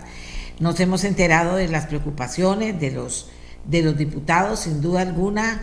Eh, se hablaron cosas bien importantes en, en, el, en el programa, la ley de flexibilidad laboral, que pretenden que esté lista esta semana están esperando eh, algo que va de camino según se anunció en el programa. El tema de las rebajas de combustible, una reunión también según se anunció en el programa, una reunión para eh, en Casa Presidencial los jefes de fracción y las, los representantes de Recope, que es muy importante, y de Hacienda, hablen con ellos, planteen lo que está pasando en la Asamblea en busca de un consenso, en busca de un acuerdo. Lo de reforma integral del reglamento es importante y se enfatizó desde el inicio del programa con don Rodrigo Arias que es importante dejar espacios para que se dé verdadero debate político en la Asamblea Legislativa. El tema de, la, de, de lograr cambiar el trabajo de las comisiones, cómo se va cómo se va a lograr manejar los tiempos, ahí también fue otra de las preocupaciones. Eh, los escáneres que lo planteó Fabricio Alvarado como preocupación, tuvo respuesta en este programa con el propio ministro de Hacienda que dijo es una prioridad, repito, pero no estaba contemplado en la lista que recibimos de prioridades del anterior gobierno, entonces ya comienzan a pasar los procesos y los procedimientos, etcétera, pero estamos de cabeza en ese tema, dijo él recuperación de riqueza atunera es una preocupación de los diputados y pareciera que esta semana va a tener eh, un desenlace. El Frente Amplio planteó que está preocupado por la grave situación económica que afecta al país, qué se hace con los ingresos más bajos, qué se hace con el tema de los salarios privados.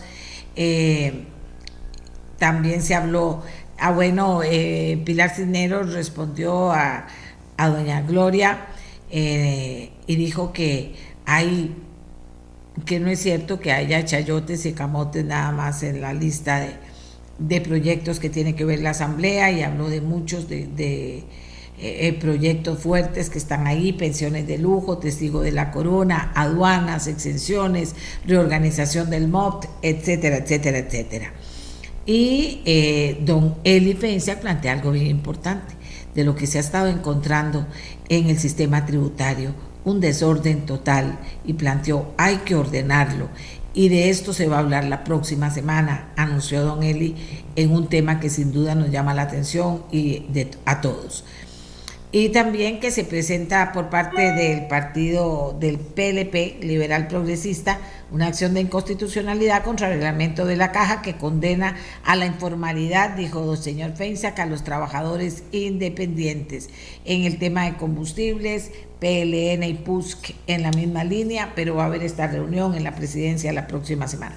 En fin, muchas cosas están pasando, más todavía, pero lo importante es que eh, sin esa idea de que hay que sacar proyectos por sacarlos, sacar leyes por sacarlas, sino con profundidad y, tratando de no encontrarnos con sorpresas después, pero se va a tratar de meter la chancleta, como dice la gente, meter el acelerador. Eh, en la asamblea y también todos de una u otra forma defendieron el tema de lo que pasa en la asamblea que va más allá del trabajo del plenario que es importante, muy importante. Bien, Ahora sí, ya tengo lista a nuestra siguiente invitada. Ella es una abogada laboralista, ya ha estado aquí en el programa anteriormente. Y yo le pedía a Paola Gutiérrez que pudiéramos hablar de este tema del acoso laboral, del proyecto de ley enviado por el presidente de la República para declarar como acoso laboral algunas conductas de lo que ya ha explicado un poco la ministra de Trabajo, Paola puede ampliar, de por qué están presentando este proyecto. Y eh, diría yo que es importante ver qué, ah, y, y este proyecto de acoso laboral tiene muchísima gente que lo apoya y muchísima gente que no, que está preocupada. Entonces le dije, Paola, podemos hacer el ejercicio ¿Qué es lo que usted ve cuando toma ese proyecto? ¿Dónde están sus preocupaciones? ¿Dónde considera que son aciertos? Porque cuando yo me pongo a leer todo lo que dice, pues uno dice, quedan muchísimas cosas a discrecionalidad de la persona. Es decir, que la persona puede montarle algo a otra persona y que finalmente probar la palabra de una contra la otra o cosas por el estilo. Pero esa es mi impresión eh, eh, y me asustó un poco pero mejor escuchar a alguien que sepa, sin detrimento de que podamos volver con la ministra que, que no pudo estar con nosotros, que podamos volver también con ella para que nos pudiera profundizar en por qué acoso laboral esas conductas. Si usted me ayuda, todos vamos a aprender esta mañana con usted, Paola. Buenos días. Muy buenos días, doña Amelia, y muy buenos días a la gente que comparte con nosotros hoy en la mañana sobre este tema. Yo encantada, más bien, muchas gracias por la invitación. Bueno, cuando usted comienza a leer el proyecto, ¿qué le parece? Hay varios puntos, doña Amelia, de este proyecto, que es el 20.873, que a mí sí me generan algún grado de preocupación. Pero quiero hacer la aclaración de que el acoso laboral es una situación grave, es una situación de violencia psicológica extrema en el trabajo y que por lo tanto es una es una situación en contra, que atenta contra la dignidad eh, y los derechos de los trabajadores que no deben de permitirse en el centro de trabajo. Entonces, yo considero que si bien eh, nunca hemos tenido en este país una ley contra el acoso eh, moral o contra el acoso laboral, que también se conoce como acoso psicológico, doña Amelia, o como, o como mobbing también. No tenemos una ley, sin embargo, eh, dentro del contexto normativo del Código de Trabajo y una muy rica jurisprudencia por parte de la Sala Segunda, existe protección contra el acoso e incluso hasta para la imposición de un daño moral, que es un daño económico a las personas que sufren este tipo de violencia en el trabajo. Ahora lo que se propone es regularla a través de un proyecto. Eh, sin embargo, el proyecto sí tiene algunas cosas, doña Amelia, que a mí me preocupan y que creo que es importante que eh, se tomen en consideración. Eh, no sé si, si le parece, doña Amelia, que haga como un breve repaso de qué dice el proyecto y luego entro con mis preocupaciones o voy de una vez a las preocupaciones. Usted me dice. No, haga el repaso, tenemos tiempo por dicha. ok, este, este proyecto, y me refiero a la versión de, del dictamen unánime eh, afirmativo de los diputados en, eh, en la asamblea anterior, este es un proyecto que aplica tanto para el sector público como para el sector privado y su objetivo es prevenir, e investigar, sancionar eh, y erradicar el acoso laboral en el lugar de trabajo. Acordémonos que esto es totalmente diferente al acoso sexual, que sí cuenta con una ley desde el año 95 en el país. Entonces, de acuerdo con el proyecto, se define el acoso laboral como un proceso de agresión psicológica en el marco de una relación laboral en donde pueden ser víctimas una o más personas. Eh, y el acto o el comportamiento de violencia, de acoso laboral, se establece que tiene que ser, eh, o se tiene que presentar de forma reiterada y prolongada. La longevidad es importante en ese tiempo, cuánto tiempo se eh, desarrolla este proceso de agresión psicológica es fundamental para que pueda entenderse que la figura está presente y es importante también de que el acosador, de acuerdo con la definición del proyecto, actúa desde una posición de poder que no necesariamente eh, tiene que ver con una relación de jerarquía. Eh, el objetivo, como les mencionaba, es prevenir, sancionar y erradicar el acoso, el acoso laboral y se presentan cuatro modalidades o se proponen cuatro modalidades, que es el, acoso eh, descendente, cuando la víctima es un eh, funcionario o una persona que es subordinado o subalterno. Eh, también tenemos el acoso horizontal que puede darse entre personas que tienen el mismo rango jerárquico, entre compañeros de trabajo. Se propone también el acoso eh, ascendente, que es cuando más bien es al revés, de los subalternos hacia la jefatura. O bien habla de un acoso laboral total o mixto, es decir, un acoso que puede provenir desde diferentes frentes. Y es interesante porque el proyecto Doña Amelia señala que el acoso laboral se puede dar eh, en diferentes lugares, pero hace una descripción que llama la atención, es bastante detallada, porque incluso dice que, bueno, en los lugares de trabajo, pero también en servicios sanitarios, lugares eh, donde los trabajadores tomen sus alimentos o los descansos, en el trayecto del domicilio, eh, del domicilio al lugar de trabajo y viceversa, en los alojamientos en donde el patrono, que sean proporcionados por el patrono. Entonces hace una descripción bastante detallada de los lugares.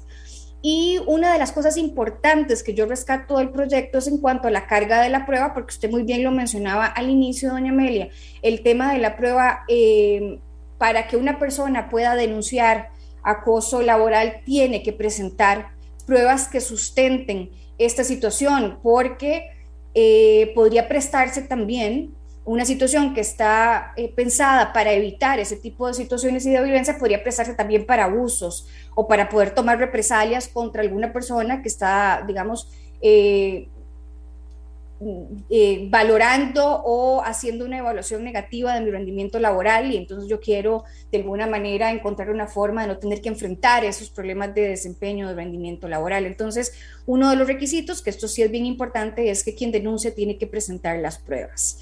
Y otra de las cosas, doña Amelia, es que se propone o se incluye dentro del proyecto sanciones para personas electas popularmente como diputados, alcaldes, regidores, síndicos municipales, sanciones en caso de que sean eh, encontrados responsables de acoso laboral. Entonces, este, digamos, es un breve resumen de lo que propone el proyecto. Yo creo que el fin que busca el proyecto es un fin lógico, razonable, el, prevenir y el evitar ese tipo de situaciones en el centro de trabajo, que como digo, no es necesario eh, para, que se puede, para que haya una prohibición y para que haya una sanción. Yo creo que la experiencia es bastante clara eh, en ese sentido.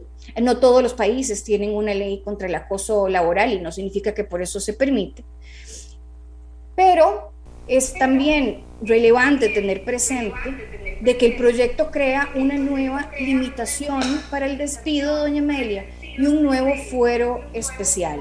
Entonces yo también creo que es importante que los diputados que están a cargo ahora de, o que les va a tocar la responsabilidad de analizar el proyecto eh, y de definir eventuales modificaciones a lo que se propone, tengan claro que vamos en este país encaminados hacia una ruta de estrechar cada vez más el despido, sobre todo en el sector privado, estableciendo con, casi que con cada nuevo proyecto de ley que tiene que ver con materia laboral, hay, un nuevo, hay una nueva limitación, hay un nuevo fuero especial eh, que conlleva tener, digamos, prácticamente vamos encaminados hacia que para poder actuar eh, de manera de despedir a un trabajador tengamos que tener autorización del Ministerio de Trabajo. Pareciera que vamos encaminados hacia esa ruta en donde el ministerio tenga que hacer una, autorización previa para cualquier despido. Y creo que eso es bien importante de tomar en consideración si ese es el camino correcto, porque ya contamos con una robusta legislación en materia de discriminación a partir de la reforma procesal laboral,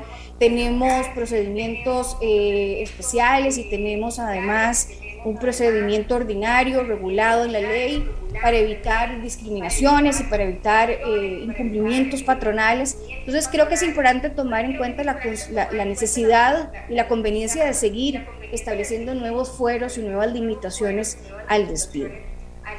Habiendo, habiendo hecho esta introducción, doña Amelia, si podemos empezar ya con los, con, con los aspectos que yo veo. Una de las cosas que creo que es un error doña Amelia, es hacer una lista taxativa de las conductas que se consideran acoso laboral. Yo pienso que en una ley crear una regulación taxativa es inconveniente porque más bien se presta para confusiones y se puede prestar muchas veces para... Mejor eh, explique, explique, a ver, explique un poquito mejor eso de taxativa para que la gente lo entienda porque es muy importante. Sí, en la ley, en el proyecto de ley, yo conté alrededor de 36 conductas diferentes, doña Amelia, que el legislador estaría señalando que esas son sinónimo de acoso laboral. Pero se incluyen cosas, por ejemplo, doña Amelia, por citarle algún ejemplo, como tirar puertas o como, por ejemplo, fomentar rumores.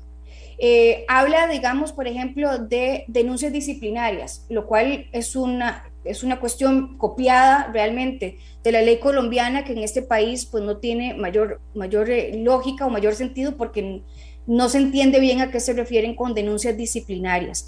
Por ejemplo, se, se cita o se señala como una conducta de acoso laboral el excluir a una persona de reuniones o de correos electrónicos. Y yo creo que en esto es en lo que hay que tener muchísimo cuidado, doña Amelia, porque la ley dice que con solo que se presente una conducta, en tanto sea reiterada en el tiempo sin que tengamos claro de qué estamos hablando cuando mencionamos la reiteración, es dos veces, un mes, tres meses, la ley no lo señala, únicamente dice que tiene que ser por un periodo reiterado y prolongado. Eh, habrán situaciones en las que excluir a una persona de correos electrónicos sea una manifestación de acoso laboral y habrán otras en las que simplemente no corresponde copiar a la persona o invitarlo a determinadas reuniones. Lo de tirar las puertas me llama la atención que lleguen a ese nivel de detalle en la ley y qué tan conveniente es que eso se haga de esta, de esta manera. O, por ejemplo, se habla de limitar el acceso a información o a herramientas, que yo creo que se puede también pensar o se puede caer en el error de que si un trabajador, por ejemplo, solicita determinado equipo o herramientas y la empresa no se lo da, que la persona pueda sentir que con eso se le está limitando este, su posibilidad de realizar su trabajo adecuadamente y, y pueda creer que hay un acoso laboral o, por ejemplo, se habla de amenazas de despido o de sanciones. Y aquí es que en la práctica, eh, cuando, cuando uno ha tenido la posibilidad de, formar parte, por ejemplo, de procesos de investigación por acoso laboral, se da cuenta que también, ¿cuál es la, o sea, hay una línea muy delgada, doña Amelia, entre lo que es una amenaza de despido que pueda calificar como acoso laboral o una advertencia o un apercibimiento de que si la persona continúa con un comportamiento inadecuado pueda llegar incluso al despido sin responsabilidad patronal. Entonces, yo creo que en este punto en, particular los legisladores deberían de tomar el ejemplo que hay en la ley de eh, eh, acoso sexual, porque ahí hay un señalamiento muchísimo más general sin entrar a detallar las conductas. Es que una ley que, que limite las conductas me parece que es eh, inadecuado. Yo creo que eso es un, yo creo que eso es un punto fundamental del proyecto de ley y que creo que sí requiere de mayor análisis en ese sentido, porque eh, las empresas van a tener una gran responsabilidad y como le mencionaba ahora, hay, fueros hay un foro especial, hay un procedimiento que hay que seguir para poder optar por el despido ante el Ministerio de Trabajo. Entonces, esto es un tema que tiene que quedar básico mucho más claro para mí de lo que está. Otra de las cosas, doña Amelia, es que con la ley se crean 13 nuevas obligaciones para los patronos. Es decir, con la aprobación del proyecto de ley, eh, a los patronos se les imputa un nivel de responsabilidad específica en materia de acoso laboral, pero que va más allá eh, o que profundiza eh, tal vez en exceso en cuanto a las obligaciones para la prevención. Hay que pensar que no todas las empresas en este país son grandes corporaciones que cuentan con los recursos y con el personal. Estamos hablando de que hay pequeñas empresas que también van a tener que cumplir con estas obligaciones y que no y que hay que pensar si realmente están preparadas y si son indispensables. Es que yo creo que esta ley a mí se me parece más, doña Amelia, como un procedimiento, como más un tema eh, de carácter em, como de ejemplos, es como más didáctico que lo que es una regulación como tal. Entonces, por ejemplo, dentro de las obligaciones está, bueno, contar con un procedimiento interno para investigar y denunciar, eso me parece normal, básico y razonable. Pero, por ejemplo, expresar, dice, expresar en forma visible el rechazo explícito a toda conducta de acoso laboral. Eso no, no, ¿Eso qué significa? Expresar en forma visible es rotular. Eh, en realidad no está, no está claro. Dice que además las empresas van a tener la obligación de realizar evaluaciones periódicas sobre el ambiente laboral y factores de riesgo psicosocial. También van a tener, dice que gestionar acciones para impulsar el bienestar físico, mental y social de las personas trabajadoras, habla incluso insiste en varias de estas obligaciones, en educar como medida preventiva, eh, en realizar acciones educativas, incluso contra prácticas laborales abusivas. Aparte de eso, dice que las empresas van a tener que realizar campañas de sensibilización. Es decir, hay toda una serie de aspectos que los patronos van a tener que introducir dentro de sus políticas y dentro de su desarrollo normal de las relaciones laborales a partir de eh, la, si es que el proyecto se aprueba como está. Otra de las cosas interesantes, doña Amelia, es que el proyecto propone que se pueda multar por daño moral, es decir, si una persona denuncia acoso laboral y se logra demostrar que efectivamente fue víctima de ese tipo de violencia psicológica, podría tener derecho a una indemnización económica eh, por daño moral, lo cual está bien, me parece que es eh, lógico de acuerdo con el artículo 41 de la Constitución Política y la Sala Segunda así lo ha reconocido reiteradas veces. El problema no es ese, el problema es que dice que aunque se haya identificado o se haya comprobado el acoso laboral en sede administrativa o por resolución administrativa, hasta el momento para que se pueda dar un daño moral se requiere de una sentencia. Es decir, que la persona a la cual se le va a obligar a pagar un monto haya podido pasar por un proceso judicial y que sea un juez de la República el que lo identifique como responsable. Ahora se amplía y se dice que puede ser incluso únicamente con una resolución administrativa. Eso me parece muy peligroso. Recordemos, por ejemplo, que en el año 2019, en una sentencia de la Sala Segunda, en la 87 del año 2019, se llegó a condenar a una empresa por daño moral por la suma de 75 mil dólares en un caso de acoso laboral y de acoso sexual. Entonces, cuando hablamos de daño moral no estamos hablando de, de, poca, de, de, pocos montos, o sea, puede llegar a ser indemnizaciones muy importantes. Por eso me llama la atención de que el proyecto lo permita incluso sin existir una sentencia. Otra de las cosas importantes, doña Amelia, es que el procedimiento de investigación que se le imputa como obligación a las empresas en el caso de una denuncia por acoso laboral, eh, es muchísimo más complejo que, en el de, que el que hay que seguir en el acoso sexual. A mí me llama poderosamente la atención esto. Creo que hay una confusión en el proyecto, como el proyecto incluye tanto el sector privado como el sector público, creo que hay una confusión a lo largo del proyecto entre los aspectos propios de ambos sectores. Entonces, imagínense que el procedimiento de investigación es de, prácticamente como, como un juicio, con las complejidades en donde incluso se dice que la comisión que esté a cargo de la investigación tiene que juramentar a los testigos, tiene que hacer notificaciones personales a la persona que haya sido denunciada, dice expresamente que tiene que observarse las formalidades sustanciales del procedimiento, es decir, es una complejidad a nivel de la investigación que ni siquiera se da en los casos de acoso sexual. Entonces, a la conclusión que yo he llegado es que aquí pues, se tomaron aspectos del sector público en donde el debido proceso es diferente al sector privado y se confundió todo y entonces se, se extendió para el sector privado, lo cual, insisto, esto aplica para empresas pequeñas, para empresas medianas y hay que también hacer un análisis de proporcionalidad. Una cosa es investigar y otra cosa es, obligar a las empresas a tener que seguir un procedimiento a este nivel de complejidad. Y además obliga a las empresas, por la lectura que yo hago del proyecto, a tener o a integrar tres órganos diferentes. No solo el órgano de investigación, sino además dice que las resoluciones que emite la empresa pueden ser recurridas, es decir, que haya como una segunda instancia dentro de la misma empresa, entonces habrá que integrar un órgano que resuelva estos recursos y aparte de eso, por ahí en la ley se menciona un órgano decisor sin ni siquiera eh, dar una eh, definición de a qué se refiere. Entonces, ese es otro punto importante. Y por último, también, para señalar dos aspectos más, es que se excluye la posibilidad de conciliar, es decir, si una persona presenta una denuncia de acoso laboral, luego ya no se permite la posibilidad de la conciliación pero por otro lado sí se permite que la persona que presentó la denuncia pueda desistir de la misma. Entonces ahí creo que puede haber un, cierto grado de contradicción. Entiendo que en los casos de acoso sexual no se admita la conciliación. Creo que en esto sí sería importante al menos valorar esta alternativa. Y por último, eh, hay una prescripción, doña Amelia, de dos años. Es decir, la persona que se considera víctima de acoso laboral puede tener, o sea, va a contar con un plazo de dos años para poder plantear la denuncia a lo interno de la empresa.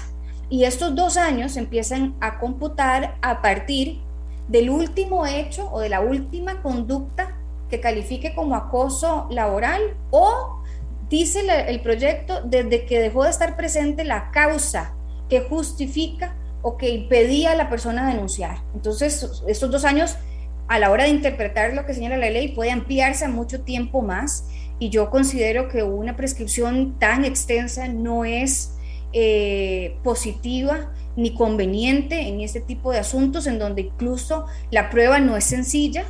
Entonces, entre mayor la inmediatez a la hora de la denuncia, eh, mucho mejor para todas las partes. Yo creo que si ya se está creando además el fuero, porque lo que señala la ley, en el caso específico del fuero, es que la persona que presente una denuncia de acoso laboral no puede ser despedida, es decir, hay un fuero especial y si la empresa quiere proceder con el despido, únicamente se permitiría ante eh, una falta grave y previa autorización del Ministerio de Trabajo. Este fuero de protección existe en la ley de acoso sexual y ha generado muchísimos problemas porque no está clara la extensión del fuero. En este caso se trató de aclarar un poco más, pero para mí sigue estando todavía confuso y es un aspecto fundamental porque dice que hasta que la denuncia sea resuelta en forma definitiva, pero vamos a ver, en forma definitiva en empresa, de forma definitiva en los tribunales, de cuánto tiempo estamos hablando, eso la ley no lo aclara. Eh, con, digamos, con la entrada en vigencia eventualmente de este proyecto, las personas que sean despedidas en, en, contradicción a este fuero especial, podría caber incluso también la reinstalación. Entonces, doña Amelia, por ahí van mis, mis eh, preocupaciones con respecto a este proyecto. Insisto, yo no estoy en contra de que se regule el acoso laboral en el empleo, sector público y sector privado, que haya un procedimiento que haya que seguir, que la empresa tenga una responsabilidad de prevenir y de proteger a los trabajadores tanto eh, su salud y además su bienestar eh, psicológico. Yo creo que esto es importante, pero la forma en cómo lo están proponiendo creo que sí tiene importantes áreas de mejora y aspectos que preocupan decir que qué dicha que usted que es especialista se preocupa por eso. A mí me asustó, algunas cosas me asustaron, voy a ser honesta porque no entiendo cómo y cómo se va a probar eso y en qué situación queda el empleado y el patrono en qué situación queda. Bueno, voy a leerle tres comentarios o dos comentarios. Dice una persona, una vez más, el subliminal concepto de que la empresa es enemigo. Qué difícil se está volviendo ser empresario en Costa Rica, refiriéndose a este tema del que estamos hablando. Aquí tenemos otro, tres, tres escogí. Dice, este proyecto de acoso laboral en el sector público va a ser más inamovible a los empleados públicos. Imagínense, si ahora los juicios son eternos, si a todos los reintegran, imagínense con ese proyecto y no hay sanciones para los empleados que actúen mal. Así nunca vamos a disminuir el desempleo estructural. Y dice alguien, es que si son muy largos no lo puedo leer. Dice, eh, ante la coyuntura y la desaceleración económica en la que está Costa Rica sumido con los altos índices de desempleo, especialmente de mujeres jóvenes y las áreas fuera y las áreas fuera del gran área metropolitana, este tipo de iniciativas tipifican en una forma sumamente ambigua la judicialización del comportamiento humano, encareciendo y complicando a las pequeñas y medianas empresas que se encuentran actualmente tratando de subsistir, sobre todo tomando en cuenta que el 46% de la población activa que trabaja subsiste en la informalidad. Se debería de trabajar por facilitar la inserción económica de más de un millón y medio de costarricenses en vez de establecer barreras que causan una gran inseguridad y por lo tanto desconfianza para invertir en el sector público. Eh, se lo planteo todo, yo le voy a mandar el, audio eh, de, esta, de esta entrevista, Paola, a la ministra de Trabajo para que lo pueda escuchar. Eh, porque son preocupaciones que a mí me parecen pues interesantes y válidas dentro de todo el análisis que, que ella pueda estar haciendo. Pero así, rápidamente, sujeto, verbo y predicado, ¿qué le decimos a esta gente que nos está escribiendo? Bueno, yo pienso que es importante tener claro que en el país, ah, si bien no existe una ley de acoso laboral, sí existe una protección, ¿verdad? En ese sentido, y creo que basta con ir a ver las sentencias de los tribunales para darnos cuenta de esa situación y de esa realidad. Eh, como le digo, doña Amelia, yo creo que eh, como país, si queremos, si consideramos como país y desde el Ejecutivo y la Asamblea que es importante tener una ley específica sobre esto, que esto no es nuevo, esto se viene discutiendo hace muchísimo tiempo, yo creo que entonces deberíamos de preocuparnos por una ley que sea clara, y sencilla en cuanto a su aplicación, pensando que cualquiera de las partes, denunciado o denunciante, que no esté conforme con lo que resuelva a nivel de empresa, puede siempre acudir a los tribunales. Y que yo creo que la ruta en el país no debe ir encaminada hacia cada vez estrechar más el libre despido eh, en el sector privado, porque eso realmente que creo que complica de manera innecesaria en las relaciones laborales y que no significa que el patrón no pueda hacer lo que le dé la gana y con eso ya no va a haber, que se necesita estas limitaciones para que el patrón no responda. Eso no es así y creo que las sentencias de la sala segunda han sido muy claras en cuanto a que el patrono que incumpla con el deber de proteger a sus trabajadores o de eh, hacerse de la vista gorda en cuanto a las denuncias de acoso laboral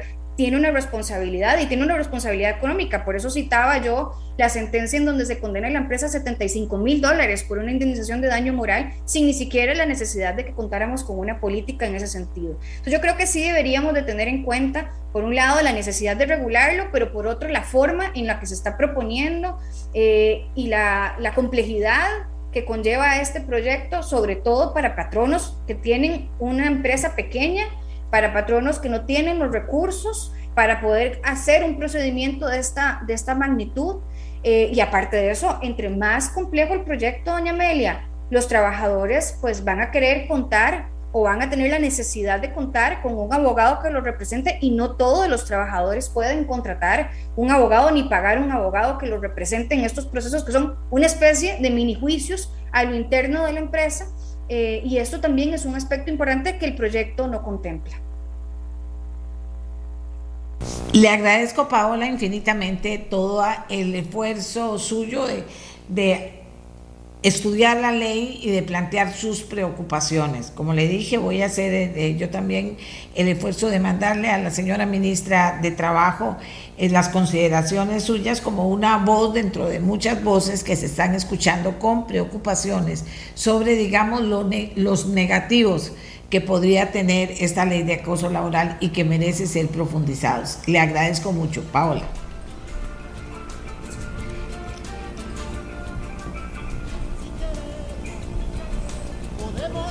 Vamos al corte, Miguel. Este programa fue una producción de Radio Monumental.